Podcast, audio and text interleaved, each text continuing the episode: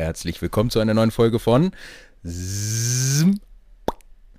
Heute tatsächlich ähm, durfte ich das P alleine ploppen, obwohl, naja, im, im, Geiste ist Chris natürlich auch bei mir, aber weil Chris einfach in gewissen Themen nicht so viel Ahnung hat wie andere Personen, äh, die wir kennen, habe ich mir gedacht, hole ich mir heute einfach mal Verstärkung mit dazu. Äh, der ein oder andere Hörer oder die ein oder andere Hörerin wird ähm, sie wahrscheinlich schon kennen aus anderen Folgen. Unter anderem hat sie äh, den berühmten Stecher ähm, interviewt, was das angeht. Ähm, und ich glaube, großartig mehr muss ich da gar nicht äh, zu sagen. Hallihallo Sabrina, schön, dass du da bist und danke schön, dass du dir Zeit dafür nimmst. Ja, sehr gerne. Hi, hi. Ähm, wer bist du überhaupt und was machst du hier überhaupt? Das Thema haben wir ja auch noch nicht genannt. Aber ich glaube, da kannst du relativ gut drauf hinleiten. Ja, wer bin ich und was mache ich? Ähm, ich bin hier, weil ich leidenschaftlicher Freestyle-Motocross-Fan bin. Mhm, ähm, und wir uns da ja irgendwie gedacht haben, lass mal drüber schnacken, könnte, könnte lustig werden, könnte interessant werden.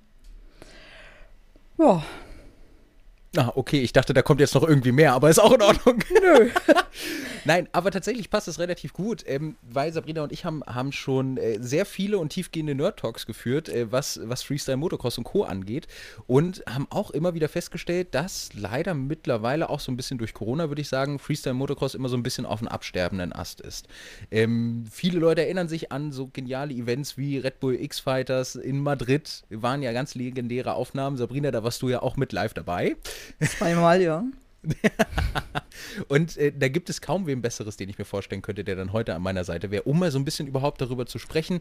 Was ist Freestyle Motocross überhaupt? Woher kommt das vielleicht auch so ein bisschen? Und was macht genau diesen Reiz aus? Weil es ja auch ganz interessante Gesichtspunkte gibt, gerade im FMX-Bereich, die man so nicht auf dem Schirm hat. Aber bevor wir überhaupt jetzt irgendwie tiefergehend starten, erstmal ganz stumpf die Frage an dich, Sabrina. Wie würdest du mir denn Freestyle Motocross äh, beschreiben, wenn ich dir jetzt sagen würde, ich habe keine Ahnung davon. Ich bin ein 25-jähriger blonder Junge vom Lande, der noch nie was gehört hat, außer vielleicht mal so ein Auspuffgeräusch vom Motorrad. Ja, im Grunde Männer auf Motorrädern, die über Rampen springen und im Grunde Akrobatik auf den Motorrädern vollziehen oder teilweise auch mit den Motorrädern. Okay, ja, das trifft es eigentlich schon relativ gut. Was kann, ich, was, was kann ich mir unter den Sprüngen vorstellen? Also, weil es sind ja nicht irgendwelche Sprünge. Es sind ja keine 30 Zentimeter vom Boden weg Sprünge, sondern es sind ja schon etwas andere Hausnummern.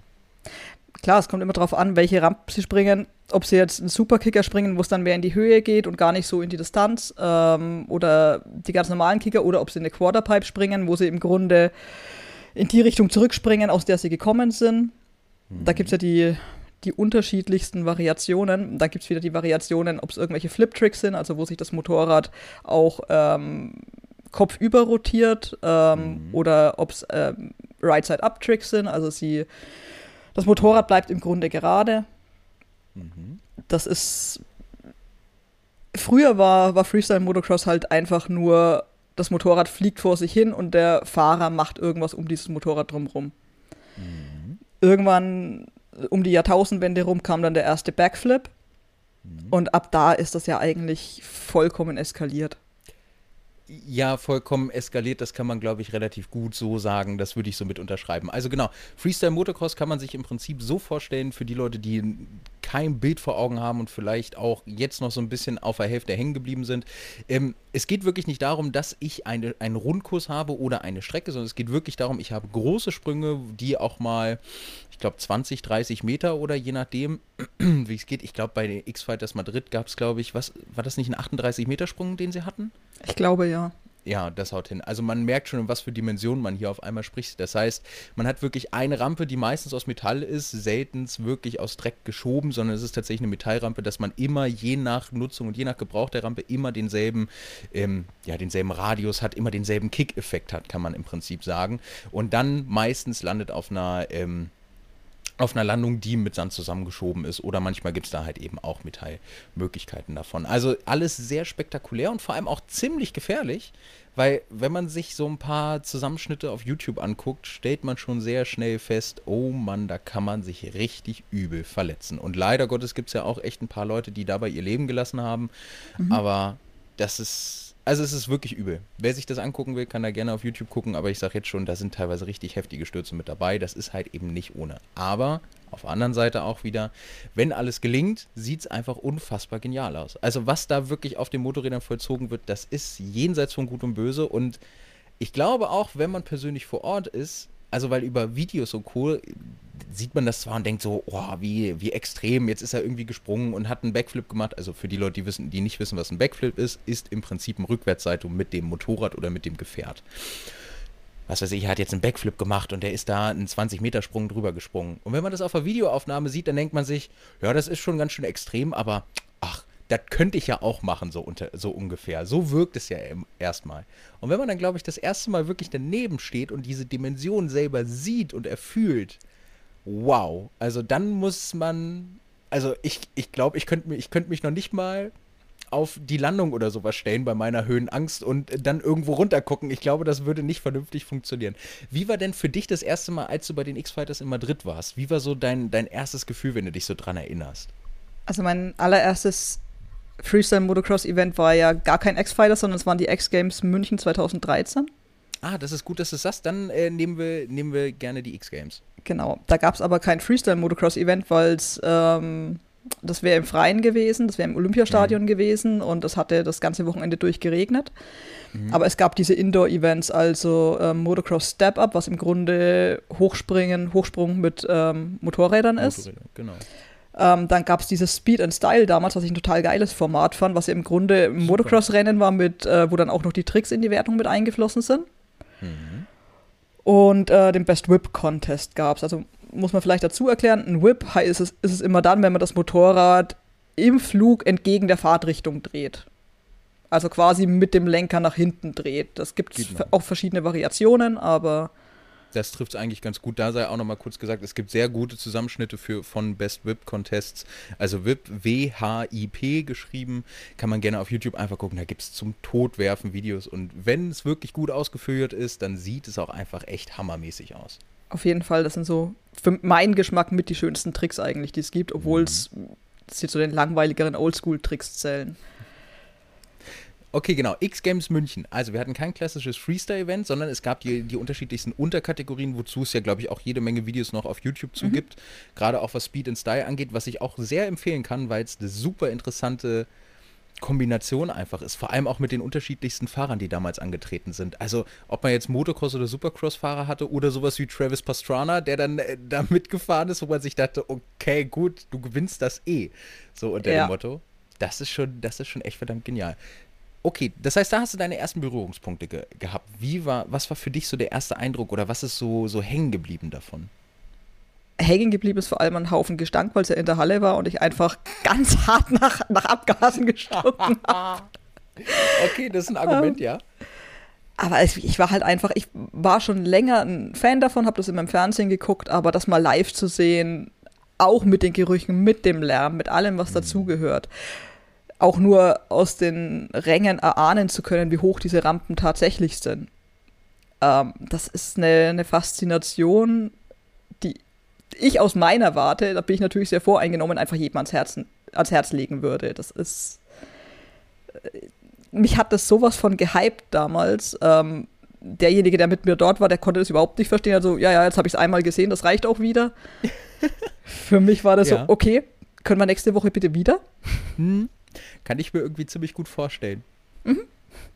Und okay, gut, das heißt, das, das war so dein erster Flash oder dein erster richtiger Kontakt damit, wo du schon relativ begeistert warst. Ja. Und dann kam dann ja irgendwann der Punkt, ich glaube, dann war auch das nächste schon das X-Fighters Madrid, oder? Wo du vor Ort München. warst? Nee, X-Fighters München kam dann erstmal, als sie ähm, mhm. den, den Kurs auf dem Olympiasee gebaut hatten. Stimmt, das sah auch noch sehr genial aus. Da hatten sie ja, ja. praktisch so schwimmende Pongtongs oder, oder Plattformen, so schwimmende Plattformen tri trifft es, glaube ich, eher, haben sie ja genommen und haben da einfach die Sprünge drauf gemacht. Das sah ja gigantisch aus. Das war auch wirklich der Hammer. Es war für mich sowieso ähm, das war 2014, das war mein, mein 24. Geburtstag auch noch. Das war mhm. natürlich einfach perfektes Timing. Mhm. Jetzt habe ich mich gerade geoutet, wie alt ich bin, ne? Naja, egal. Äh, es war auf jeden Fall wirklich absolut faszinierend anzuschauen. Für mich persönlich war es dann ein bisschen ein Downer, weil ja, ich habe halt den einen Lieblingsfahrer und der hat halt seit, bei seinem zweiten Trick ist er ziemlich ähm, übel gecrashed. Mhm. Ihm ist auch ähm, sein Motorrad auf den, auf den Kopf gefallen. Ist, mhm. Ihm ist nichts weiter passiert tatsächlich. Ähm, er hat dann noch mhm. versucht, irgendwie sein, sein Rad wieder gerade zu treten, dass er weiterfahren kann. Aber wenn du halt einen Crash hast in einem Run, bist du raus bei der Qualität, die die Fahrer da an den Tag legen. Stimmt, das muss man vielleicht auch noch dazu sagen, dass es also wirklich alles, was, ähm, was, was wirklich höherklassige Events sind, das ist ja von solch einer Detailgenauigkeit und, und Performance, also das ist ja unglaublich, was die für einen Anspruch an sich selber haben, was die Motorräder leisten, was die Fahrer leisten, was von außen so einfach aussieht, ist ja unfassbare Akrobatik. Also da kommt ja, da kommt ja kein Cirque du Soleil oder ähnliches dran gefühlt. Ja, absolut. Also ich weiß von meinem, von meinem Lieblingsfahrer, Tom Paches heißt der, ein Franzose, ähm, der trainiert an sechs Tagen die Woche bis zu zehn Stunden am Tag.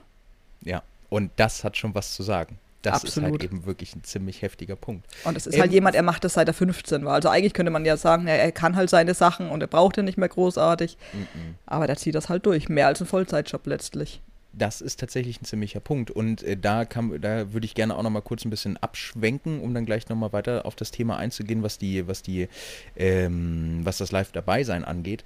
Und zwar auch davon leben zu können. Und ich finde das sehr interessant, weil du ja in Europa bekannterweise, also gut, in Deutschland ist es vollkommen klar, versuch mal in Deutschland vom Motorsport zu leben. Das ist immer ein bisschen schwierig, möchte ich es jetzt einfach nur mal so nennen. Äh, das geht ja bekanntlicherweise im Ausland, ob es jetzt europäisches Ausland ist oder ähm, einmal über den großen Teich rüber, geht es ja bekannterweise deutlich besser.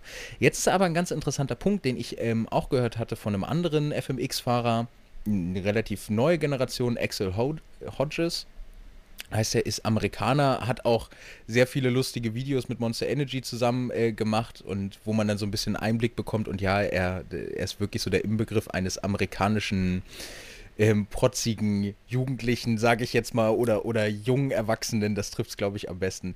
Auf jeden Fall gab es da ein sehr interessantes Interview, wo er es nämlich relativ gut auf den Punkt gebracht hat. Er wollte eigentlich liebend gern erfolgreicher Rennfahrer werden, also, also Motocross-Rennfahrer oder halt eben Supercross-Rennfahrer und wollte dort auch gewinnen und davon leben können.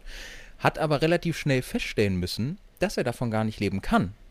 Und aber sobald er angefangen hat, irgendwelche Tricks oder ähnliches zu machen auf dem Motorrad, kamen auf einmal die ganzen Sponsoren an und haben ihnen Sponsoring-Verträge geboten und alles weitere. Das heißt, es ist ein ganz interessantes Themenfeld, weil man eine deutlich, ja doch, ich würde schon sagen, eine, eine, deutlich höhere Gefahr für sein Leben eingeht, aber im Umkehrschluss deutlich schneller und auch sicherlich in nicht gerade unbetrachtlichen Höhen ähm, der finanziellen Natur auch extrem interessante Angebote von Sponsoren bekommt. Was ja, was ja total dämlich ist irgendwo, weil wenn ich mir angucke, letztlich können die Leute einfach nur verdammt gut fahren, springen halt irgendwo in der Luft rum und machen halt abgefahrene Tricks, wo sie natürlich im, im Worst Case bei sterben können. Aber letztlich der Motocross-Fahrer oder der Treifahrer oder was auch immer welcher Fahrer oder der Fahrer auf der Rennstrecke, der kann genauso davon sterben. Aber da muss man unendlich viel kämpfen, um in irgendeiner Art und Weise eventuell davon leben zu können.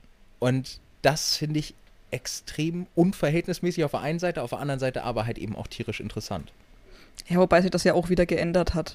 Also es gibt einen ja doch besseren ähm, US-amerikanischen Fahrer, Adam Jones. Mhm. Der war auch jahrelang, ähm, ist der für Monster gefahren, jetzt fährt er, glaube ich, für Rockstar. Mhm. Ganz bin ich da nicht mehr im Bilde, weil der ein bisschen ja, abgedreht ist über diese ganze Corona-Geschichte hinweg. Mhm. Da verfolge ich den auch nicht mehr so. Aber für den ist es halt schon so, dass er sagt, langsam wird es schwierig, Geld zu verdienen. Und nicht nur aufgrund der Corona-Krise, sondern es war auch schon vorher so, weil die Sponsoren nicht mehr das Geld reinbuttern, was es mal war. Freestyle Motocross war halt mal ein paar Jahre dieser Riesenhype. Ja. Natürlich ähm, irgendwo gesteigert durch die X-Games, durch Krusty Demons, Travis Pastrana, was die alles äh, gebracht haben ähm, ist aber jetzt wieder auf dem absteigenden Ast und die Sponsoren wollen natürlich entsprechend auch weniger ähm, dafür zahlen. Und die Fahrer, die sich ihr ganzes Leben oder die ihr ganzes Leben damit verbracht haben, ähm, sich zu perfektionieren, sich weiterzuentwickeln, die sich Gelände gebaut, gekauft haben, wirklich alles rein investiert haben an Zeit und Geld, die stehen halt jetzt da und haben irgendwann nichts mehr davon, außer eben so eine Handvoll wirklich großer Fahrer Das ist ein ziemlich guter Punkt, den du da auch nochmal angesprochen hast. Ähm, ich überlege gerade, seit wann kann man denn ungefähr wieder diesen Abstieg vom, vom FMX-Thema beobachten? Ich würde mal grob sagen, seit 2017, 2018 aus dem Bauch heraus, oder? Ich würde mal so sagen, seit 2016. Also wenn man sich mhm. einfach mal die Red Bull X-Fighters anguckt, ähm, die haben angefangen mit einem Event pro Jahr. Dann mhm. wurden es mal ein bisschen mehr. Irgendwann hatten sie dann immer diese World Tour mit fünf bis sechs Events. Mhm. Und ähm, dann haben sie 2016, 17 nur noch ein Event wieder, nur in Madrid. Mhm. Und seitdem gab es das gar nicht mehr. Wow. Das ist tatsächlich ganz schön heftig, weil wenn ich mir überlege, wenn man jetzt noch Aufnahmen sieht von Red Bull X-Fighters, die, die gefühlt waren die ganzen Arenen ja immer ausverkauft. Absolut. Also, da, also gerade Madrid in, war, ja, war voll. Das, das finde ich, das ich tatsächlich extrem. Aber es ist leider Gottes einfach schlichtweg etwas, was man so, glaube ich, auch nicht wirklich beeinflussen kann. Was mich aber tatsächlich auch wieder zu dem ursprünglichen Thema bringt. Und zwar, wie war es denn, als du das erste Mal in Madrid live warst und die ganzen Fahrer sehen konntest und den Parcours sehen konntest, die Energie? Wie war so dieses ganze Gefühl dahinter? Ja, also das Event selbst, das ist natürlich du kannst es mit Deutschland nicht vergleichen, weil die Spanier einfach sehr viel leidenschaftlicher bei sowas dabei mhm. sind. Die stehen da drin, machen Lärm mit Kettensägen. Also die haben wirklich Kettensägen dabei, einfach im Publikum, wo du bei uns irgendwie beim Feuerzeug Ärger bekommst. Nee, die nehmen eine Kettensäge mhm. mit. Da läuft eigentlich fast permanent eine Laola-Welle durch. Da hast du Anheizer drin, da wird geschrien. Das ist schon mal was ganz anderes. Aber ich fand es schon cool, ähm, mittags beim Training gewesen zu sein und dann auch mal auf den Track zu gehen. Und dann mhm. stehst du mal wirklich neben so einer Rampe. Jetzt bin ich ja nicht so sonderlich groß. Aber ich, Argument? ich glaube, selbst mit deiner Größe würde dir so eine Quarterpipe verdammt groß vorkommen. Ja, weil ich glaube, wie hoch sind die? 8, 9, 10 Meter? Nee, so hoch sind sie nicht, aber so 6, 7 Meter würde ich mal so schätzen, wenn ich jetzt an das Bild denke, als ich auf der Quarterpipe stehe. Mhm. Also es ist, es ist schon mehr als meine dreifache Höhe. Alleine schon sechs oder sieben Meter, das mal wirklich vor Augen zu halten. Also im Schwimmbad springen da die Kinder runter. Also bei sieben Meter, da springe ich schon nicht mehr runter, weil ich da Schiss habe mit meiner Höhenangst. Und da fahren die hoch und dann springen sie ja erst ab und dann fliegen sie ja noch weiter. Mhm. Das ist, es ist wirklich faszinierend. Das, das, kann ich mir vorstellen. Ähm, und, und wie war es für dich dann das erste Mal, das alles zu sehen? Das muss doch erstmal ein total überwältigendes Gefühl gewesen sein und wahrscheinlich auch so ein totaler oder kompletter Overflow, kann ich mir gut vorstellen. Absolut. Absolut. Ich meine, an dem Abend hast du keine Zeit, dich großartig damit zu beschäftigen. Mhm. Du gehst zu diesem Event, das startet relativ spät. Ich glaube, das geht erst um 22 Uhr los oder sowas. Und danach ist dann die Aftershow-Party noch, ähm, mhm. weil ich immer VIP-Tickets noch hatte. Das heißt, du bist dann mit den Fahrern irgendwie noch in einem Club ähm, da hast du keine Zeit drüber nachzudenken. Und dann liegst du aber irgendwann dann morgens tendenziell leicht äh, alkoholisiert im Hotelzimmer. Ja. Und lässt diese ganzen Eindrücke nochmal auf dich wirken. Und schaust dir dann vielleicht das Event nochmal an bei Red Bull TV und denkst dir, mhm. krass, da war ich. Das ist, es ist ein Mindfuck. Es ist echt herausragend. Das kann ich mir gut vorstellen. Wahrscheinlich ist das auch wirklich ist in, in, innerhalb des Events oder wenn das Event läuft, muss das ja gefühlt so sein wie so ein Traum. Man kann gar nicht realisieren, was man da gerade mitbekommt. Genau. Das ist. Ja, äh, du siehst diese Tricks, die du einfach liebst. Ich hatte mhm. ja, du kennst ja die Geschichte auch schon. Ich habe mich vorher noch mit meinem Lieblingsfahrer eben unterhalten. Ähm, ich bin relativ stark tätowiert und habe so zu ihm gesagt, unterschreib meinen Arm, ich lasse es mir stechen, ich lasse mir eh noch einen Trick von dir stechen.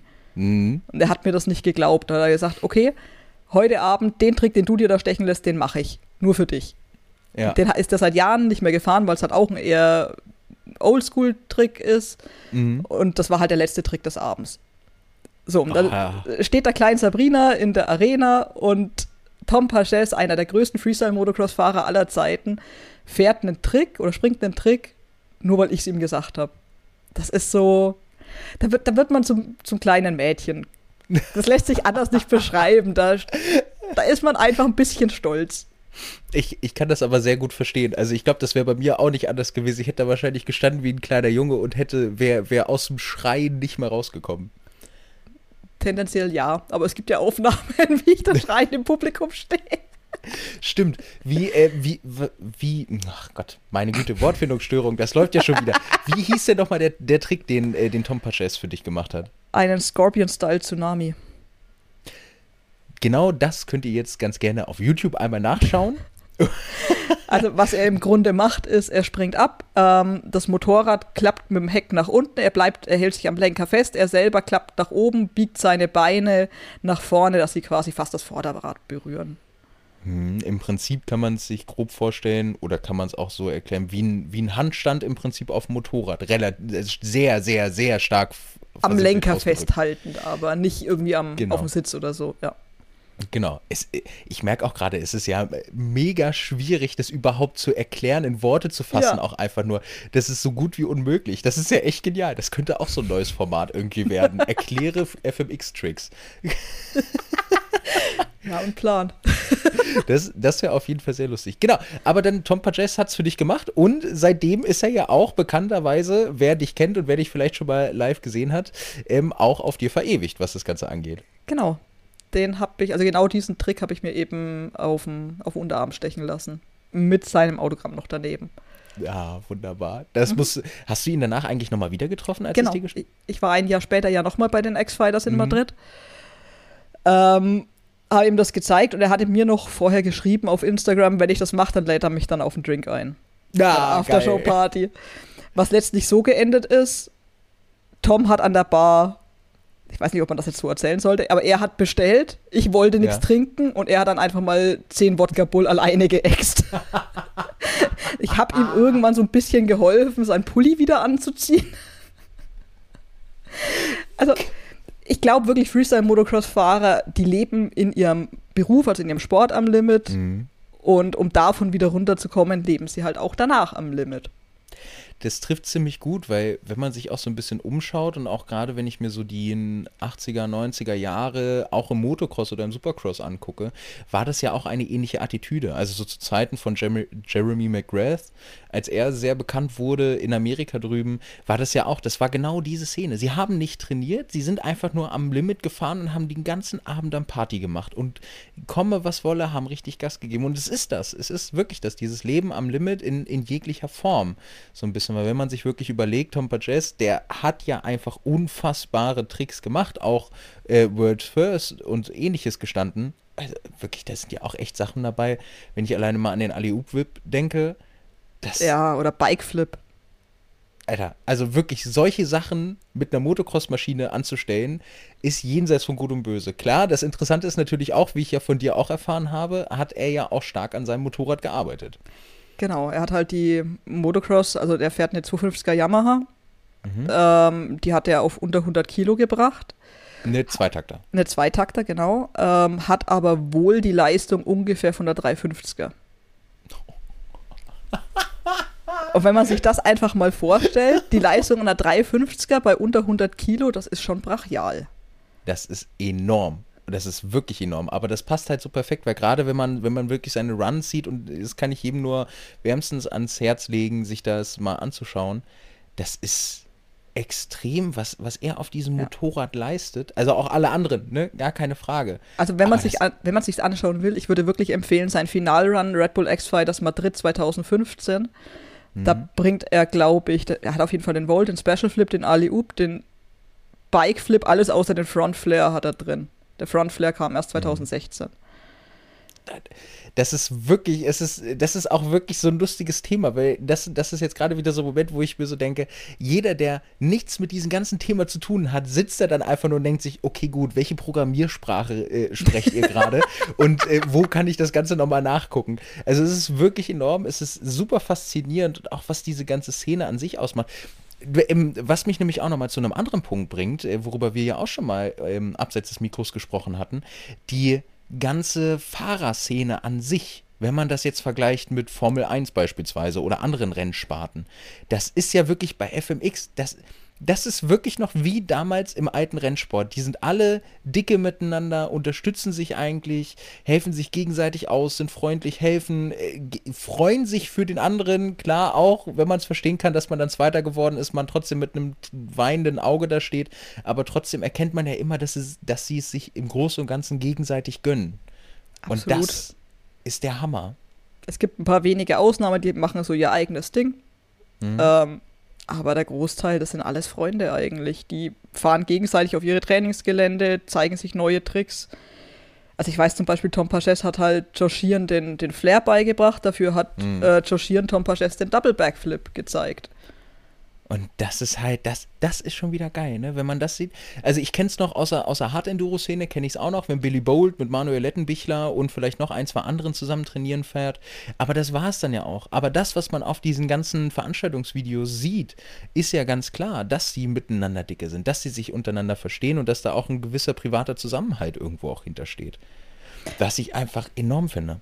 Das ist aber, glaube ich, auch, den Sport machst du eigentlich nicht aus dem Anreiz heraus, du willst jetzt sportlich erfolgreich sein, weil du wirst kein olympisches Gold gewinnen, wie wenn du Ja. jetzt Eiskunstlauf machst.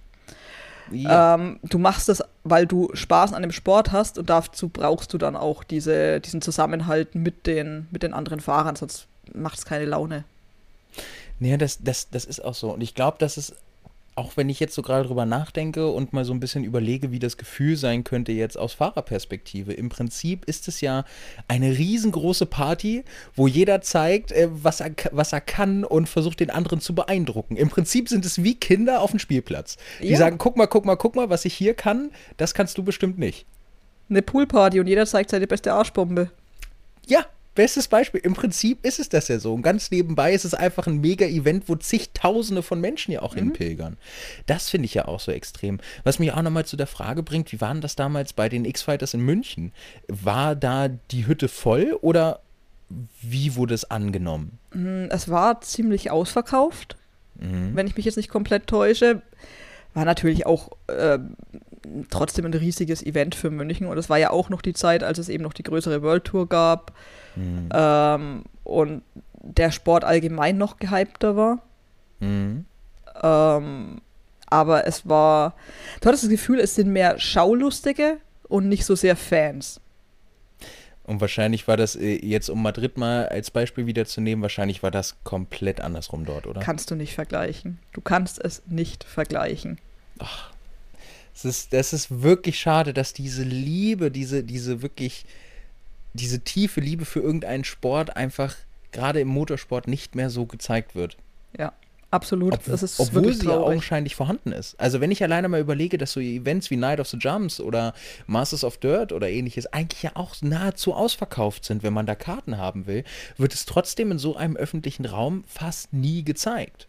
Ja. Zumal in den meisten Sportarten nimmt man jetzt Tennis oder was auch immer, heißt es immer, ja, wir brauchen einen guten deutschen Sportler, damit das angenommen wird. Ja. Es ist ja leider wirklich so. Man kann sich ja scheinbar in Deutschland nicht für einen äh, Sportler einer anderen Nation freuen oder den gut finden oder sich das angucken. Ähm, aber das haben wir im Freestyle Motocross. Wir haben Luke Ackermann, der sehr konstant zum Beispiel einen Double Backflip landet.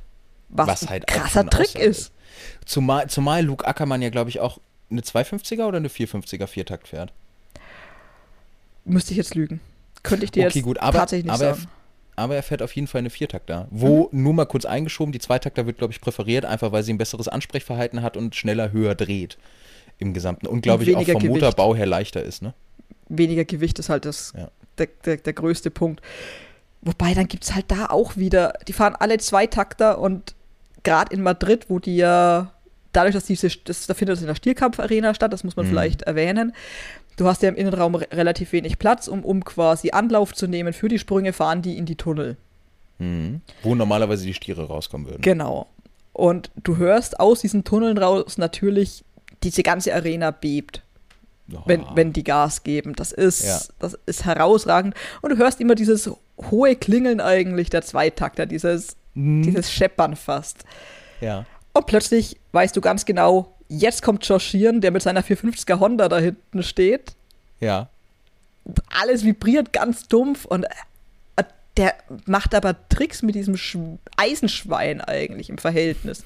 Gerade wenn du es eben mit der Maschine von Tom Paches vergleichst. Mhm. der, der, der also auch, auch er hat einen Double Backflip, der einfach immer steht. Das, ist, unglaublich. Und er macht den Double Backflip mittlerweile mit Variationen. Also irgendwie mit Double Backflip No-Hander. Also er lässt mitten im Sprung einfach mal den Lenker los. Ja. Und das sind halt genau solche Nummern. Und wenn man dann gerade auch mal überlegt, vor allem der Double Backflip, der ist jetzt noch nicht so alt, wenn man so möchte. Ich weiß gar nicht, 2012, 2013 wurde er in Anführungsstrichen eingeführt. 2009 ist er das erste Mal gelandet worden. Okay, inner, innerhalb einer Veranstaltung. Meine ich. Ja, genau. Allerdings, ähm, dass der wirklich konstanter kam, müsste dann wirklich so 2013, 14 rum gewesen sein durch Josh der den dann einfach konstant in jedem Event gefahren ist. Das ist halt auch so eine, so eine extreme Nummer, wenn man sich das vorstellt. Wirklich ein Double Backflip. Zwei, zwei Rückwärtsseitos hintereinander von einer Rampe. Und mit zwischendurch mal Lenker loslassen. Ja, ja, das ist es ja. Oder mittlerweile irgendwelche Superman-Backflips oder Tsunami-Backflips oder was es da noch für komische Sachen gibt, wo du da ja echt da stehst und dann denkst du mal, also träume ich gerade? Haben die sich selber da festgeklebt oder wie funktioniert das? Schau dir, schau dir Taka Higashino an äh, mit seinem mhm. Rock Solid Backflip. Der dreht sich auf den Kopf, greift an seinen Sitz, lässt die Arme komplett los. Also er schwebt unter seinem Motorrad, greift wieder hin, rotiert gar zurück, dass er wieder aufrecht ist und landet das Ding. Das ist. Es sollte eigentlich das, nicht möglich sein. Das ist, das ist halt eben genau der Punkt. Der, also man, manchmal hat man einfach echt das Gefühl, dass die irgendwie die Physik außer Kraft setzen. Also anders ja. kann ich es gar nicht erklären. Also wenn man das wirklich sieht, da denkt man sich echt, das kann einfach nicht wahr sein, was die gerade gemacht haben. Man, man muss es ja vielleicht etwas verdeutlichen. 2000 gab es den ersten Backflip in der Competition. Das ist immer ein bisschen umstritten, hat er ihn gelandet oder nicht. Das war Carrie Hart. Ähm, mhm. Vielleicht mehrere der Leute im Begriff. Genau. Mhm. Ähm, der hat einen Backflip gemacht. Es waren beide Räder am Boden. Er hat sich dann aber auf die Schnauze gelegt. Ja, okay. Also es ist eine riesige Diskussion, hat er ihn gelandet oder nicht? Eigentlich nein. Mhm. Aber damals hieß es, okay, wir haben es gesehen, man kann das Ding zwar flippen, aber man kann das Ding nicht landen. Ja. Das war damals die vorherrschende Meinung. Ein Backflip geht nicht. Er hat es im nächsten Jahr wieder versucht, hat sich ähm, dabei alles gebrochen. Irgendwie, ich glaube, vier Rippen, 16 Knochen im Fuß, ein Boah. Handgelenk, irgendwie, also ah. der, der Typ war, war Matsch. Mhm. Und erst dann 2002 ähm, wurde der Backflip dann ein bisschen so konstanter in den Competitions. Und jetzt ich sind wir, hm? also knapp zehn Jahre später, sind es dann Double Backflips mit, mit Variationen. Das ist Wahnsinn. Das ist, das ist genau der Punkt. Und ich weiß noch ganz genau, als ich damals die ersten Folgen von Nitro Circus gesehen habe oder auf Travis Pastrana überhaupt erstmal aufmerksam wurde und von dem die ersten Spielereien mit Backflips oder sonstiges gesehen hatte, da dachte ich mir, in was für einer Welt leben wir eigentlich, dass das mit einem Motorrad funktioniert. Und dann ist es eben halt wirklich so, wie du es gerade ja auch sehr schön verdeutlicht hast, wo jeder sagte, nein, das geht nicht, nein, das geht nicht, dann kommt einer daher, der wusste es nicht und der macht es. Genau, und dann treffen sich irgendwann Travis Pastrana und in, auf, auf Travis Pastranas Gelände und Joshieren hm. bringt einen Triple Backflip. Das ist halt, das ist wirklich das Ding. Das ist unglaublich. Drei, drei Backflips hintereinander. Ich habe das Video dazu gesehen. Diese Rampe sieht ja aus, als sei die 20 Meter hoch. Das ist ja nicht mehr normal. Vor allem die Geschwindigkeit, mit der der angefahren ist. Ich glaube, der ist in dem vierten Gang gefahren. Ja, ja, was du da für eine Geschwindigkeit brauchst und auch wie die Landung aufgebaut war. Also, das war ja, glaube ich, ich, ich glaube, das war ein Step-Up, den sie gesprungen sind. Mhm. Und dann war die Landung ja noch höher als der Absprung. Ja. Das, das, man das muss dazu sagen, auf einem Luftkissen der Sicherheit halber, aber er ist von ja. diesem Luftkissen runtergefahren. Er ist den auch ohne Luftkissen, hat er den, glaube ich, gestanden. Es, hat, hat er später noch gemacht? Ich meine, es gibt eine Aufnahme, wo er das Ding auf einer Metallrampe landet. Okay, dann ist es richtig krass. Weil, also meine ich, ich kann, ich, ich schaue auf jeden Fall nochmal nach, weil da bin ich schon der Meinung, dass er den auch gestanden hat, weil das dieses richtig krasse war, wo aber jeder dann irgendwie in den sozialen Medien gesagt hat, sowas würde nie im Wettbewerb funktionieren, weil du nie so eine Rampe hast, so unter dem Motto. Das hat man aber jahrelang gesagt. Irgendwann hieß es auch, ja, die bringen nie eine Quarterpipe mit zu den Wettbewerben. Deswegen musste Tom Paches den Flair 2012 bei den äh, X-Fighters in München hm. noch über eine Dirt-Rampe fahren, die er sich selber mehr oder weniger hingekratzt hatte. Das ist halt auch wieder so eine krasse Nummer. Also man muss sich das wirklich mal vor Augen halten. Es gibt Leute, die machen irgendwelche Tricks, die Veranstalter sagen dir dann sinngemäß, nee, machen wir nicht, weil das funktioniert ja eh nicht so unter dem Motto. Und dann gehen die einfach hin und sagen, dann lass mich das selber bauen. Dann mache ich das. Ich kümmere mich darum und dann wirst du schon sehen, was da abläuft. Mhm. der, ich meine, der baut sich mittlerweile seine eigenen Rampen, wo auf der Quarterpipe oben noch so eine kleine Wippe dran ist, dass er in eine Vorwärtsrotation kommt und lauter so verrückte Sachen. Aber das ist halt dieser Innovationsgeist, ja. der Freestyle-Motocross halt zu dem macht, was es ist. Supercross ist über die Jahre das gleiche geblieben. Das sind ein Haufen ja. Kerle auf Motorrädern, die im Kreis fahren. Im Prinzip wie Fußball, ein Haufen Kerle, die im Ball hinterherlaufen. Genau, das bleibt immer das Gleiche. Und Freestyle-Motocross lebt halt von der Innovation. Ja, und das ist tatsächlich ein ziemlich guter Punkt, weil du weißt nie, was auf einmal, was, was das nächste Jahr bringt. Genau.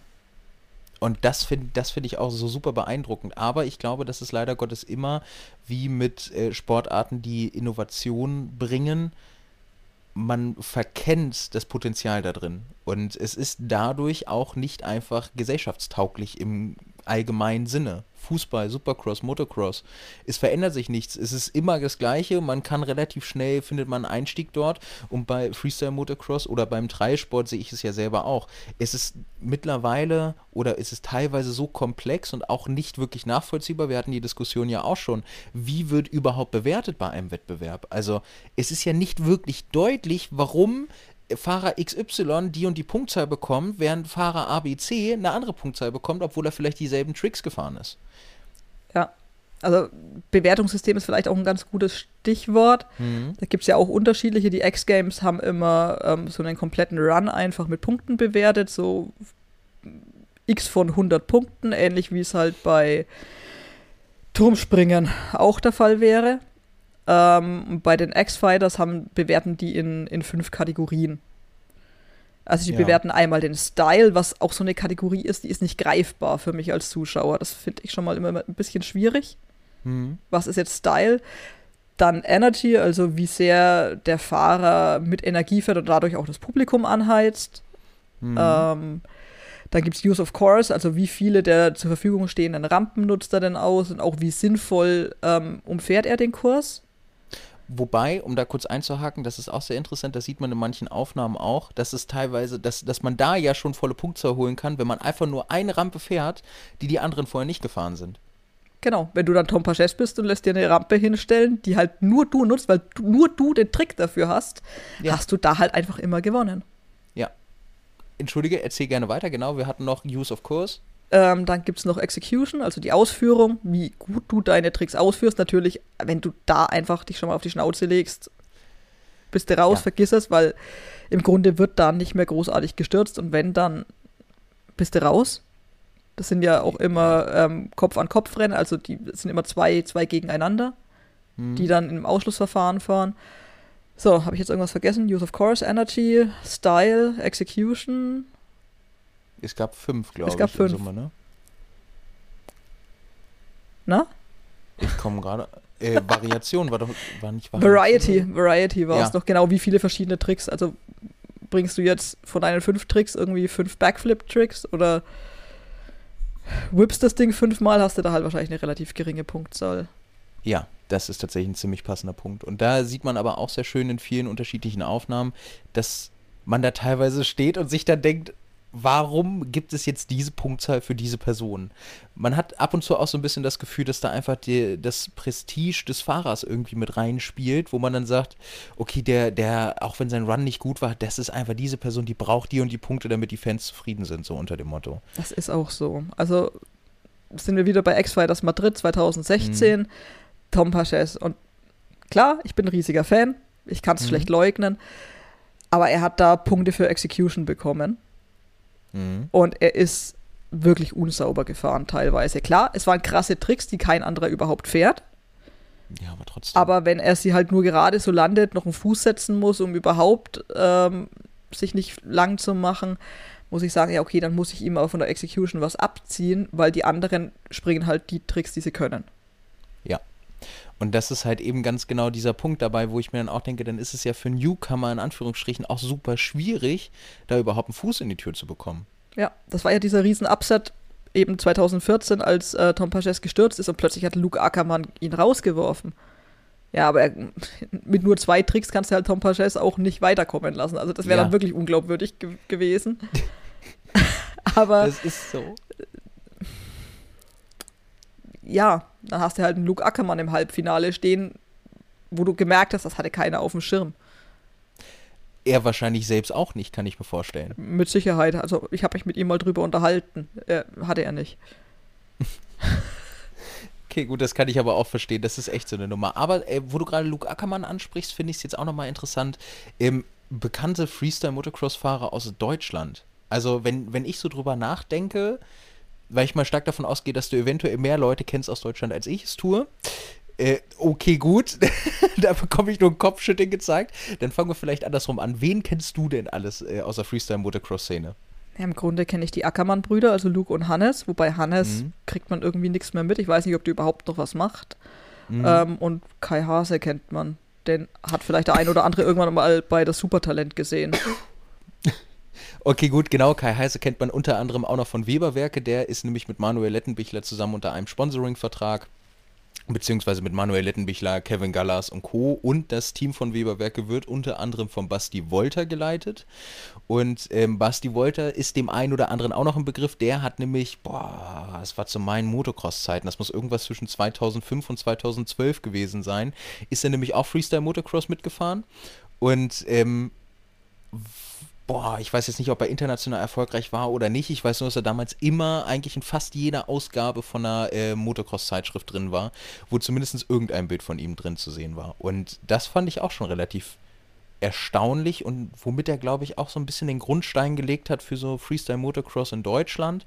Weil auch wenn ich jetzt gerade so ein bisschen weiterdenke, also um das Thema kurz abzuschließen, genau, Kai Hase ist mir halt eben auch noch ein Begriff, der fährt für Weberwerke, da gibt es auch interessante Videos, unter anderem kann ich auch empfehlen seine Videoreihe Praktikai, da probiert er alles mögliche aus über Hard Enduro, Supermoto, Flat Track und Co. Was dabei sehr interessant ist, dass man in jeglichen Bereichen, die er ausprobiert, sieht, dass er einfach ein anderes Angstlevel hat. Also er geht halt eher an die Grenze und kennt eher das Motorrad als seine Mitfahrer oder Mitstreiter, weil er in sehr vielen Sachen einfach direkt vorne mitfährt. Ohne in, in, irgendeiner Art und Weise viel Erfahrung zu haben oder sonstiges. Einfach nur, weil er halt weiß, okay, gut, ich kann das und ich weiß grob, wie mein Motorrad funktioniert. Oder was heißt grob? Wahrscheinlich auch im Detail und wie weit ich es an die Grenzen bringen kann, was sehr interessant ist. Genau, da gibt es die äh, auf YouTube die Reihe Praktikai, das ist vom Weberwerke-Channel, glaube ich sogar. Ähm, genau, und ansonsten kenne ich nämlich auch nur noch den Luke Ackermann. Und mehr ist mir jetzt auch nicht, kein Begriff, muss ich sagen. Auf der anderen Seite ist halt auch der Punkt, wo in Deutschland willst du das trainieren? Wenn du dir anschaust, was die hier alle für riesen Gelände haben, mhm. das ist. Das, du kriegst ja hier, selbst wenn du privat ein großes Gelände hast, stell da mal ein paar Rampen hin und spring dann mit einer Motocross durch die Gegend, die öfter mal aufs, irgendwie umherfliegt, dann läuft mal hier ein bisschen Öl aus, da ein bisschen Sprit. Ja. Da hast du sofort. Ich kann es ja auch verstehen, so ist es ja nicht. Da hast du aber sofort den Umweltschutz an der Backe und hast ein Problem. Da gab es ja mal. Ich habe heute noch ähm, quasi als Vorbereitung ähm, Unchained, The Untold Story of Freestyle Motocross geguckt. Ein wirklich cool gemachter Film. Mhm. Unter anderem auch mit Travis Pastrana, Jeremy McGrath ist dabei, äh, Brian Deegan, äh, Jeremy Stanberg, die ganzen großen Namen eigentlich. Und Erzähler mhm. ist Josh Brolin. Okay, der, unter der anderem, so nix. Der hat unter anderem Thanos gespielt äh, in den Avengers-Filmen. okay, gut, das ist geil, ja. Also wirklich ziemlich cool auch gemacht. Und da gab es eben die Story, als ein 15-jähriger Travis Pastrana bei mhm. dem ersten, ja, im Fernsehen ausgestrahlten Freestyle-Motocross-Event im Grunde beim ersten Run gewonnen hat, weil er, ich glaube, 99,0 Punkte hatte schon. Mhm. Wo einfach jeder wusste, okay, mit dem Run, der, den schlägt keiner mehr. Und im zweiten Run hat er sich einfach nur gedacht, naja, jetzt setze ich mal einen drauf und hat sein, oder ist mit seinem Motorrad in, San äh, in, in die San Francisco Bay gesprungen. Ihm wurde dann einfach sein, Preisgeld gestrichen. weil sie das dann für die Reinigung des Meeres genommen haben. Es ist halt, er war halt 15. Ey, das ist aber genau so, wie man sich Travis Pastrana vorstellt. Also für die Leute, die nicht wissen, wer Travis Pastrana ist, das ist im Prinzip ein Junge, der gefühlt ich, ich weiß es nicht, der im Kleinkindalter in irgendeinen Topf äh, von irgendwie einer, einem Medikament gefallen sein muss, was, was deine Angst einfach abtötet. Sodass du einfach jegliche, jegliche Sachen machst, die dir irgendwie in den Sinn kommen, ohne Angst davor zu haben. Das ist so das Gefühl, was ich bei Travis Pastrana habe. Egal, ob es mit Motorrad ist, ob es im Auto ist, mittlerweile fährt er auch Rallye für Subaru und ist da super erfolgreich. Es ist einfach, dieser Kerl ist unfassbar. Er ist wirklich unfassbar. Er hat sich, glaube ich, mittlerweile fast jeden Knochen in seinem Körper gebrochen. Mhm. Ist jahrelang oder wenn nicht sogar jahrzehntelang für Suzuki gefahren, fährt mittlerweile für KTM, hat Nitro Circus ins Leben gerufen. Also es ist unfassbar, was der alles gemacht hat. Im Prinzip ist Travis Pastrana der Matt Hoffman ähm, der Motocross-Szene. Und wer nicht weiß, wer Matt Hoffman ist, Matt Hoffman ist der Travis Pastrana der BMX-Szene. Also es ist oh, wirklich wahnsinnig, was, was der Pastrana gemacht hat. Und dabei ist er noch so ein Sympathiebolzen, der halt, dadurch, dass er, glaube ich, auch so jung angefangen hat, hat er halt von klein auf gemerkt, ich muss mich hier gut verkaufen können. Ich muss irgendwie so der Sympathiekerl sein, der das hier alles gut vermitteln kann, damit ich hier meine ganzen Verträge bekomme. Ähnlich wie Danny McEskill ähm, aus dem Fahrradbereich. Mhm. Der auch, der halt einfach schon seit jeher dafür bekannt ist, dass er einfach super nett ist. Wobei Travis Pastrana und keine Angst muss man ein bisschen relativieren. Ich meine, ja. Pastrana ist ja noch relativ jung. Man denkt sich, okay, der ist seit Jahren raus aus dem Freestyle-Motocross, der muss mittlerweile alt sein. Aber er hat halt sehr jung angefangen und sehr jung wieder aufgehört. Ich glaube, der müsste grob so ein 83er, 84er Baujahr oder sowas sein. Wie alt wäre er denn jetzt? 83, 84, 6? Ja, so ein 38, 39. 38, 39, ja. Was halt echt noch nicht alt ist. Ich meine, Tom Paches, der jetzt erst die letzten Jahre dominiert hat, äh, ist 1985 geboren. Nein, Nur, aber Pastrana müsste doch deutlich älter sein. Der ist doch noch mit Carrie Hart damals zusammengefahren. Warte mal. ja, genau, aber da war er 15. Das kann ich mir nicht vorstellen. Warte mal, Travis Pastrana, Alter. Du hast vollkommen recht, der ist ein 83er Baujahr. Der ist 38 Jahre alt. Verdammt nochmal. Also 1999 war er nämlich 15, deswegen wusste ich das. Oh, wow. Also das ist, das ist wirklich krass, weil wenn man Interviews mit ihm sieht, dann hat man eher das Gefühl, dass er schon Mitte 40 sei. Absolut, aber er hat immer noch dieses kindliche Grinsen immer im Gesicht, wenn er Voll. irgendwie was Neues Voll. sieht. Das ist so grandios. Aber, worauf ich eigentlich hinaus wollte, der hat irgendwann aufgehört, weil er gesagt hat, mit den neuen Tricks, die die Jungs da springen, da kann ich nicht mithalten. Und das ist gut so, weil er hat es meiner Meinung nach richtig gemacht. Absolut. Er hat nämlich sein Prestige mitgenommen, hat dafür gesorgt, dass er anderweitig das Geld bekommt und ist ja seit jeher dafür bekannt. Also wenn ich alleine mal drüber nachdenke, bei Red Bull Straight Rhythm ist er mitgefahren. Nicht weil, nicht, weil man denken will, dass er gewinnt, sondern einfach nur, weil man weiß, dass er immer eine gute Show abliefert und einfach ein Entertainer ist durch und durch. War das nicht so, sogar seine Idee? Straight Rhythm glaube ich nicht. Ich, ich dachte, das wäre so ein, so ein Pastrana-Ding gewesen. Also, also weil er, weil er beim ersten hieß es nämlich noch, dass er die Klassen extra so komisch geschnitten hat, dass er mit dieser 500er mitfahren konnte. Genau. Ja, aber da weiß ich jetzt, also mich würde es nicht wundern, wenn Pastrana seine Finger damit drin hat, aber ich bin der Meinung, dass es nicht aus seiner Feder kommt. Ich kann okay. mich aber auch sehr gut täuschen. Äh. Nichtsdestotrotz, geiles Event, kann man gerne mal reinschalten. Da sind, äh, da ist das Who is Who der äh, jeweiligen Fahrer. Aber da ist Pastrana halt eben auch mit drin, weil er dann auf den letzten Sprung einen Backflip raushaut. Mhm.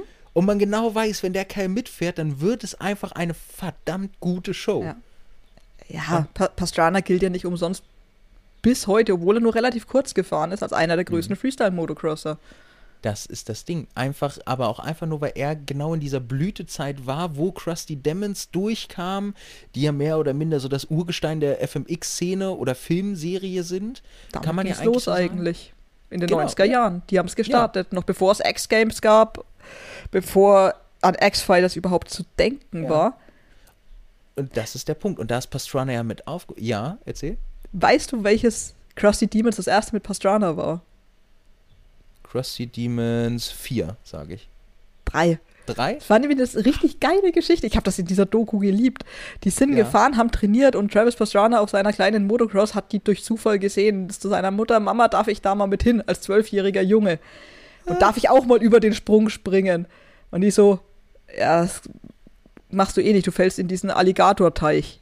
Ja. Lass, lass, lass, mal, Junge. Und er springt drüber und springt nicht einfach. Nur die anderen, die ganzen großen Fahrer, McGrath und wie sie nicht alle hießen, sind halt nur drüber gesprungen. Und er macht dann halt einen Heel-Clicker. Das ist halt so geil. Das ist halt so geil. Das Aber das beschreibt Travis Pastrana. Ich finde, das beschreibt ja. ihn. Ihr ja. macht das alle, alles klar, ich setze noch einen drauf. Ja, ja, es ist wirklich, es ist wirklich wie das, wie das kleine ADHS-Kind auf dem Spielplatz, ja. was das neue Trampolin für sich entdeckt hat und sagt, guck mal, du machst einen Rückwärtsseite, ich mach drei. Aber ohne Scheiß, das ist Pastrana. Das ist wirklich so. Also, man kann sich gerne von dem alles reinziehen. Ich, ich war bisher immer super gut unterhalten. Außer jetzt bei den neueren Dingen, da merkt man so ein bisschen, dass er da leider Gottes auch da das Geld der Sponsoren braucht und da einfach zu lange im Business ist. Aber auch da, wenn man irgendwann mal die Möglichkeit hat, an die ähm, Serie, ich glaube, die war Anfang oder Mitte der 2000er, kam die raus. Ähm, es gibt nämlich eine Nitro Circus Serie, die lief, glaube ich, damals auf MTV, wenn ich mich nicht ganz ja. täusche. Es, es kam und eigentlich, Check es war am Abklingen und Nitro Circus Circus kam hoch. Ja, ja, im Prinzip kann man das so sagen. Das ist ziemlich passend. Nitro Circus hat, glaube ich, drei oder vier Filme auch rausgebracht und dazu begleitend halt eben die Serie. Und Leute, wenn ihr irgendwie daran kommt, guckt euch die Filme und guckt euch die Serie an. Es ist so lustig. Es ist im Prinzip, im Prinzip ist es Jackass mit Actionsport. Mit Menschen, die wirklich wissen, was sie tun. Ja, das stimmt. Das, also wenn da steht, dass, dass die Stunts von Professionals performt wurden, dann stimmt das sogar. aber das war echt. Oh, aber damit fing das alles an. Ne? Damit, damit kam dieser Mythos FMX so wirklich durch, dieses Party machen, lustig drauf sein, verrückt sein. Das äh, eigentlich so das, das Leben leben im Prinzip. Das, das haben so diese ganzen Filme transportiert, Absolut. die da durchkamen. Absolut, einfach nur den Spaß am Sport. Ja, ja, tatsächlich, Spaß am Sport passt wie Arsch auf Eimer. Und ja. dadurch kam das Ganze. Und das ist mittlerweile, finde ich, kaum noch so zu spüren. Mittlerweile ist es sehr entweder extrem in so eine kunstvolle, ähm, videografische Art abgedriftet, die auch sehr interessant ist und sehr schön ist mit anzusehen, weil es einfach ähm, extrem ist, was sie machen. Gerade wenn ich so ein bisschen an Josh Hill denke, der ja ähm, jetzt über, ich glaube auch über Monster Energy seinen dritten Film rausgebracht hat, seinen dritten Kurzfilm, ähm, der einfach wahnsinnig passend und stimmungsvoll gemacht ist. Aber es ist halt nicht mehr dieses, okay, wir nehmen eine Kamera mit und wir gucken jetzt einfach mal, auf was für dumme Ideen die Jungs heute kommen oder die Mädels. Weil unter mhm. anderem bei Nitro Circus war auch die erste Dame mit dabei, die sehr im, im, im Rampenlicht stand. Das war damals Julien van Vogt, glaube ich. Wenn ja. ich mich nicht ganz täusche. Ja. Genau, die war weibliche Supercross-Fahrerin, hat, ist unter anderem dafür bekannt geworden, dass sie den ersten Backflip als Frau gestanden hat. Genau.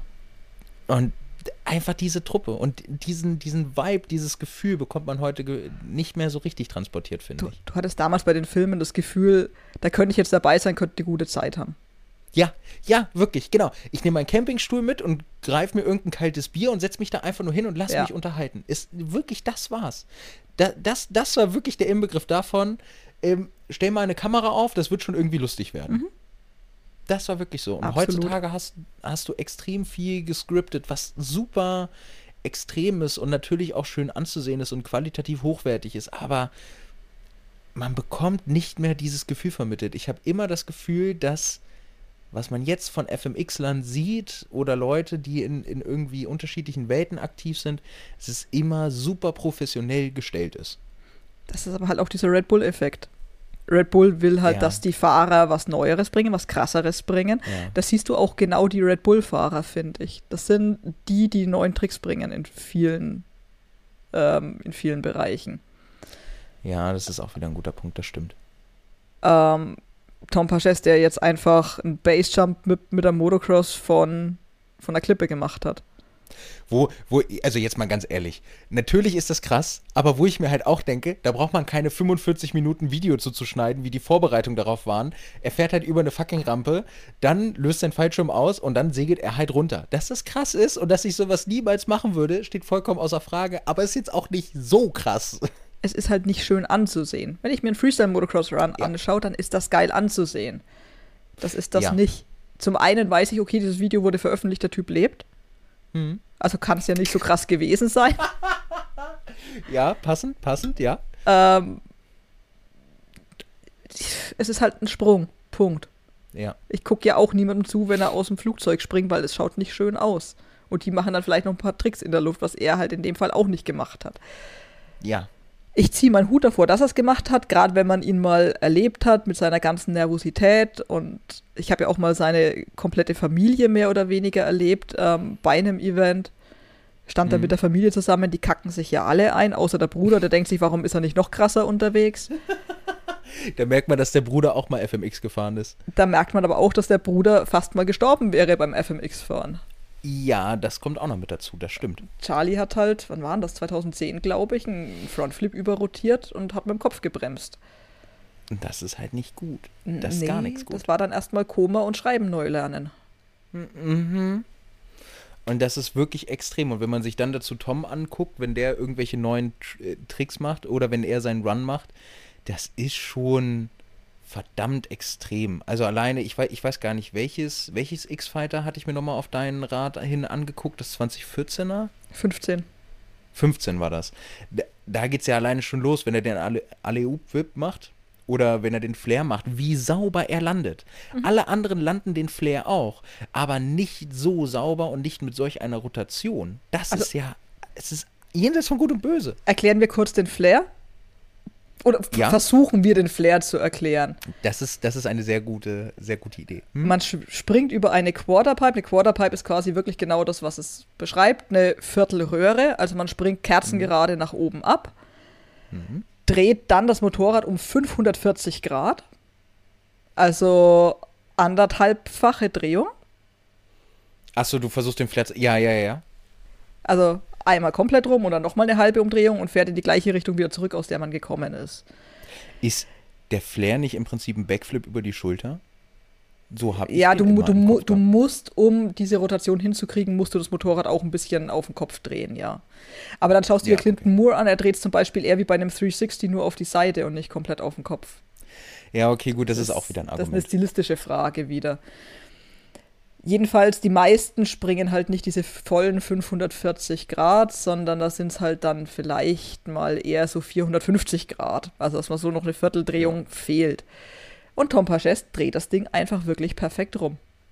Und das ist, also es sieht halt auch einfach so genial aus, wenn man das sieht, weil man nicht das Gefühl hat, dass da irgendwas passiert. Genauso, genauso ein gutes Beispiel ist der Bikeflip. Wo im Prinzip, Unglaublich. ja, wo, also das, das ist wirklich bekloppt. Im Prinzip, ich überlege gerade, das ist auch eine Quarterpipe, die gefahren wird? Ja. Genau, das ist aber die Quarterpipe von links, den Flair springt er von rechts. Ja, genau, gut. Könnte man jetzt auch von, ja, genau, Punkt. Und er fährt die Quarterpipe, springt im Prinzip ab und er, kann man sich grob vorstellen, bleibt im Prinzip in der Luft stehen und nur das Motorrad neben ihm dreht sich einmal um die eigene Achse und macht im Prinzip einen eigenen Backflip. Währenddessen er es dann natürlich auch noch schafft, sich um 180 Grad zu drehen, dann wieder aufs Moped aufzusteigen und dann wieder vernünftig zu landen. Genau. Das, das ist. Also, als ich den Trick, ich, ich kenne den Trick aus äh, Mountainbike-Veranstaltungen, Slopestyle-Veranstaltungen, BMX-Veranstaltungen. Aber als ich den das erste Mal auf einer verdammten FMX-Maschine gesehen habe, dachte ich mir, irgendwas funktioniert hier nicht. Irgendwas ist falsch. Das, das, das kann nicht gehen. Wie zum Teufel haben die das gemacht? Ja, vor allem das war auch der Trick, den er in München nicht gelandet ist, wo ihm das Motorrad dann um die Ohren geflogen ist. Aber Mhm. mittlerweile bringt er den ja so zuverlässig.